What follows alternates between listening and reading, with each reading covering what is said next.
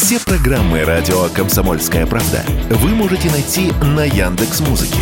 Ищите раздел вашей любимой передачи и подписывайтесь, чтобы не пропустить новый выпуск. Радио КП на Яндекс Музыке. Это удобно, просто и всегда интересно. Был бы повод. Здравствуйте, я Михаил Антонов, и эта программа «Был бы повод». 3 апреля на календаре обзор событий, произошедших в этот день в разные годы. Вы услышите в сегодняшней программе.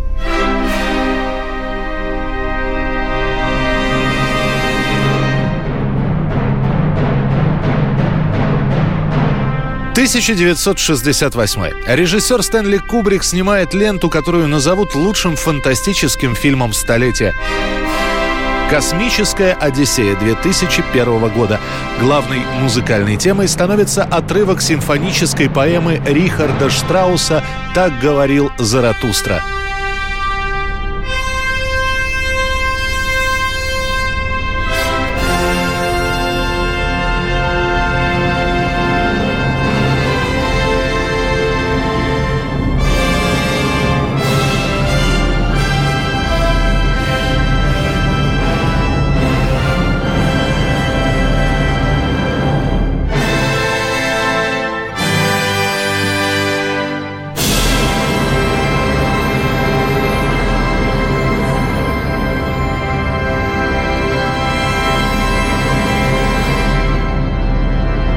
Главная тема фильма – разум машины против разума человека. Сорокалетний Кубрик для экранизации выбирает рассказ писателя Артура Кларка «Часовой». В течение двух лет Кубрик и Кларк превращают это произведение в сценарий. Актеров снимают с минимальным количеством спецэффектов. Кубрик решил сделать фильм, построенный на оптических иллюзиях. Главный девиз – зритель должен верить, что действие происходит в космосе, а не на фоне зеленого экрана. Картина итоге получилась необычной. Например, первое человеческое слово зритель слышит в ленте лишь на 24-й минуте. Да и первые показы доказывают, что лента получилась, мягко говоря, не для всех. Знаменитый кинокритик Рок Хадсон по завершении просмотра встает со своего места и говорит – кто-нибудь может мне объяснить, что за бредятину я только что посмотрел? Тем временем маркетологам студии не пришло в голову ничего лучше и нелепее, чем рекламировать эту ленту как фильм для всей семьи. Режиссеру начинают присылать письма от зрителей. Одна мать, свозившая семью на двойной показ «Винни-Пуха» и «Космическая Одиссея», обвинила Кубрика в несвязности картины, а также, цитирую, «в оскорблении искусства, космоса и кошелька». В общем, она потребовала вернуть ей 3,5 доллара, потраченные на билет. Но не все принимали фильм в штыке. Федерико Феллини включает «Космическую Одиссею» 2001 года в десятку своих любимых фильмов и присылает Стэнли Кубрику письмо. «Дорогой Стэнли, вчера видел твой фильм и должен передать свои чувства и энтузиазм. Желаю тебе всяческих успехов». Лишь в 80-х, когда ленту Кубрика выпустят на видео, «Космическую Одиссею» 2001 года назовут великим фильмом. Открой двери, Хал. Открой двери, Хал. Прости, Дэйв. Боюсь, я не могу этого сделать. О чем ты говоришь, Хал? Этот разговор не имеет никакого значения больше. Прощай.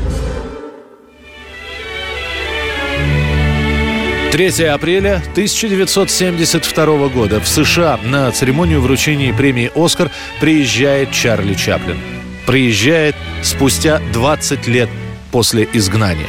В 1952 году в США начинается охота на ведьм. Изобличают людей, которые пропагандируют или симпатизируют СССР в целом и коммунизму в частности. Составляются специальные списки. Режиссеры, сценаристы, актеры, продюсеры вызываются на разговор, где им задается один вопрос. Придерживаетесь ли вы коммунистических взглядов? Один из главных фигурантов в этом списке – легенда кино – Чарли Чаплин. Глава ФБР Эдгар Гувер дал указание активизировать работу по сбору на Чаплина обширного досье еще во время фильма «Новые времена». Когда же в 1940 году на экраны вышел фильм «Великий диктатор», нью-йоркские газеты написали, что Чаплин тычет в зрителей коммунистическим пальцем.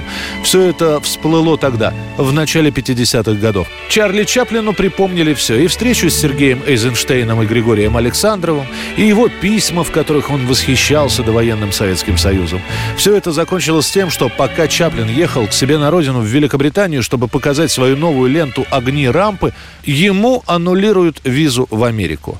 Он селится в Швейцарии. В своей автобиографии Чаплин пишет, «Я никогда не жалел о конце своей карьеры в США. Голливуд – это место, где все фильмы имеют хороший конец, а почти все судьбы плохой. И лишь 1972 году, в этот день, он приедет в Соединенные Штаты по краткосрочной визе, чтобы получить свой первый и единственный в жизни «Оскар» за вклад в кинематограф. Когда объявят выход Чарли Чаплина, весь зал встанет и устроит Чарли пятиминутную овацию, доведя его до слез.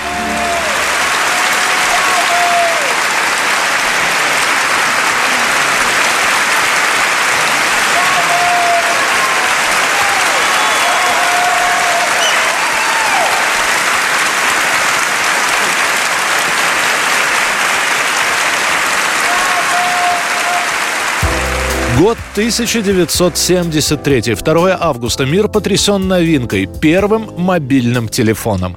Алло! Добавочный 362. Инженер компании Motorola Мартин Купер в этот день совершает первый телефонный звонок по мобильнику. Для чистоты эксперимента Мартин выходит на улицу и под прицелами камер достает громоздкий белый аппарат. Это Motorola Dynatac 8000X. Купер звонит своему знакомому в конкурирующую компанию Bell Laboratories. Причем Мартин сразу уточняет, что звонит по мобильному телефону. Yeah, Joel Engel's office, please. Marty Cooper. Главное в новинке слово «мобильный». Сама беспроводная связь уже никого не удивляет. Такие телефоны, например, стоят у полицейских, но сама техника очень тяжелая – 13-14 килограммов. А Купер представляет телефон, который весит всего ничего – 900 граммов и легко умещается в руке. Он может работать без подзарядки фантастические 30 минут. Сама подзарядка занимает 10 часов. Сейчас эти цифры выглядят смешно, но для 73 года прошлого века это настоящее чудо. Уже через месяц первые телефоны Моторолы появятся на прилавках. Минимальная цена за аппарат – 3,5 тысячи долларов. А 3 апреля 1973 года отныне становится официальным днем рождения мобильника. И, наконец, еще одно событие этого дня. 1977 год. В британском, шведском, американском и ряде других хит-парадах на первом месте новинка. Очередная песня шведского квартета «Абба» «Новинг Мим, Новинг Ю». Они на пике популярности. Тексты незамысловатые, но мелодии буквально впитываются и запоминаются с первых же нот. Популярность шведов, особенно после этой песни и последующей пластинки, будет такой, что даже в консервативном Советском Союзе на следующий год, в 78-м, фирма «Мелодия» выпустит пластинку «Аббы». Это была программа «Был бы повод» и рассказ о событиях, которые происходили в этот день, 3 апреля, в разные годы. Очередной выпуск завтра. В студии был Михаил Антонов. До встречи.